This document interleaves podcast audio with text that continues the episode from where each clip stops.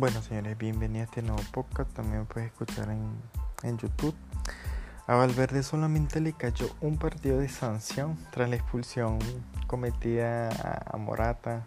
Ya saben, la final de la Supercopa, la entradita aquella de atrás que se hizo muy viral en Twitter, con memes y todo. Pero hablando en serio, yo creo, mi opinión, el comité de competición de la federación dictaminó que solamente iba a ser un partido. Yo creo que es por lo que escribió en el acta el árbitro. Porque el árbitro escribió en el minuto 116 el jugador Federico Valverde fue expulsado por el siguiente motivo. Escuchen, el motivo cuál fue derribar a un adversario impidiendo con ello una ocasión manifiesta de gol. Para mí fueron sido dos partidos, pero para el comité fue un partido y yo creo que lo que más llamó la atención fue el motivo, o sea, no fue un motivo tan exagerado por parte del árbitro, ¿sí? Aunque yo sé que salió el, comunicado y ya explotaron todo, que porque jugador del Madrid, solamente un partido, sobre todo J. Jordi, que, que sale en el programa El Chiringuito, no sé si lo han visto, publicó en Twitter, yo lo voy a publicar, a dejarle la imagen en YouTube a los que vean en YouTube.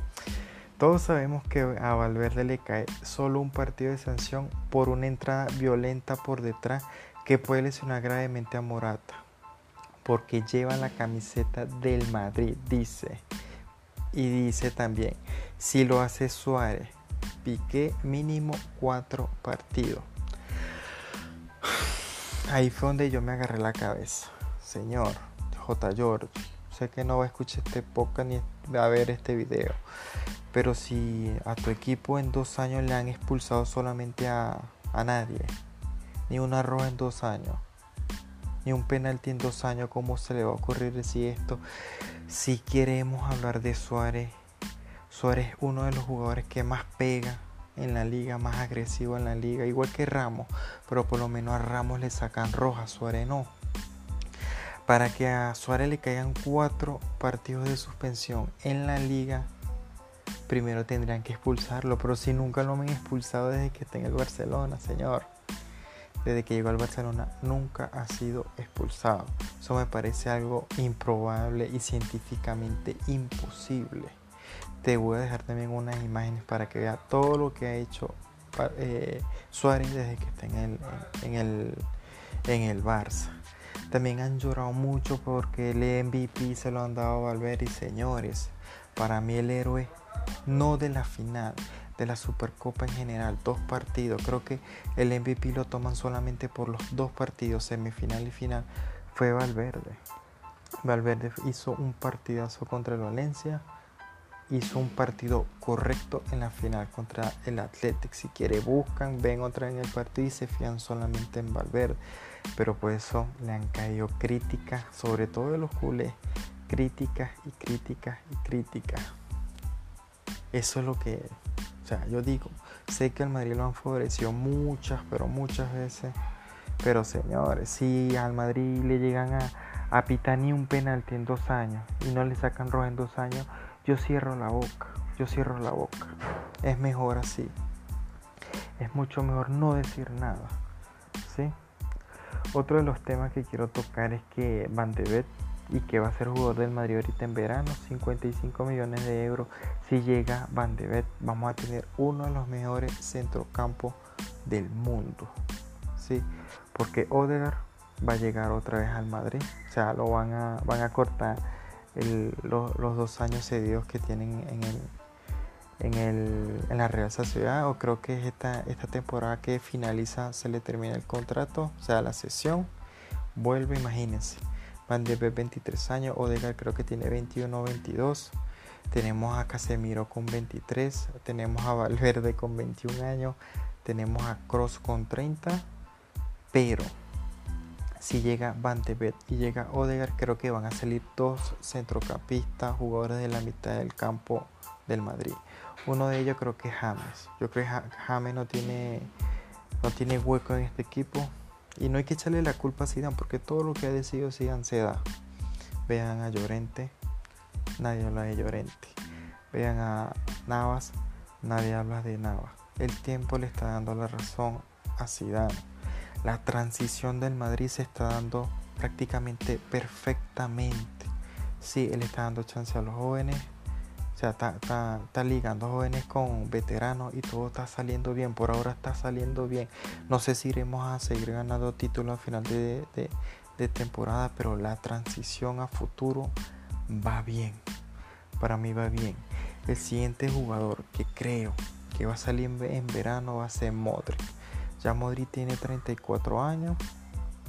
Yo creo que él va a querer seguir viendo más minutos, más titularidades. Pero ya el ritmo no creo que va a ser el mismo. Yo creo que va a jugar contra el Sevilla a ver, y a verse, o sea, a ver, haber jugado los 120 minutos la final de la Supercopa. Vamos a ver cómo le va contra el Sevilla, pero sabemos que esta temporada el croata no ha tenido muchos, pero muchos minutos y creo que lo ha tomado con responsabilidad. ¿sí? Ahora, como les digo que esto es una transición viendo a futuro. Yo también lo estoy, creo que lo, lo están viendo por la edad que tiene Cross. Yo creo que Cross él se retira en 2022 porque me parece que escuché que él dijo que a los 32 años él se retira. Ya cumplió 30, o sea, le quedan dos años.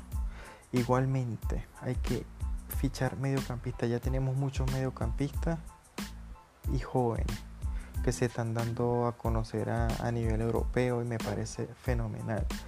Ya los Casemiro, los Cross, los Modric, ya los Isco ya están pasando poco a poco. Hay que ir apartándolo porque hay que pensar en el futuro. Nadie piensa en Cristiano Ronaldo. Ya nadie lo piensa porque vean cómo está el equipo. Sí, hacen falta sus goles. Sí, muchos goles. Todos los goles que aportaba Cristiano hacen falta. Pero ya pasó, eso es pasado. Hay que ahora pensar en el futuro. ¿Cuál es el futuro? Lo que viene. Este es el presente, viene el futuro. Sí, otra de las noticias buenas hoy fue que Hazard 51 días después ha vuelto a los entrenamientos, por fin.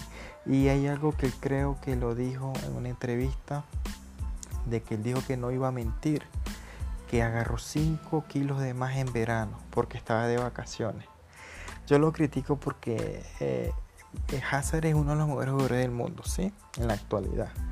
Pero no va a llegar a ser tan determinante como lo ha hecho Cristiano en el Madrid o como lo ha hecho Messi en el Barça o, ambos a, nivel, a nivel futbolístico. Porque no se cuida, hacer no se cuida. Él sabe que, que agarra kilos muy rápido porque no se cuida.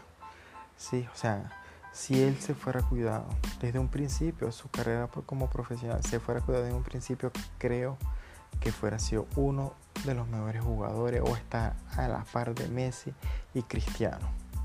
¿sí? Otra de las noticias espectaculares es que Asensio ha vuelto a pisar césped. Ya empezó su proceso de recuperación en, en campo poco a poco, pero yo creo que se va a perder todo el resto de temporada, me parece. Ya estamos a 15 de enero, no sé si irá a llegar los dos últimos meses de competición, pero tiene que agarrar un ritmo tremendo porque los jugadores del Madrid son una flecha ahorita.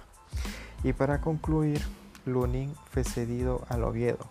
Rescindieron la sesión con el Valladolid porque realmente no estaba viendo no estaba viendo nada de, de minutos y llegó al Oviedo, equipo de segunda división, pero yo creo que va a tener más minutos aquí y me parece lo correcto. Y bueno, señores, segundo podcast. Vamos a irnos desenvolviendo poco a poco. Como les dije en el primero, no estoy acostumbrado a esto. Pero vamos a darle poco a poco. Vamos a ver qué puede salir en el tercer podcast. Una nueva oportunidad.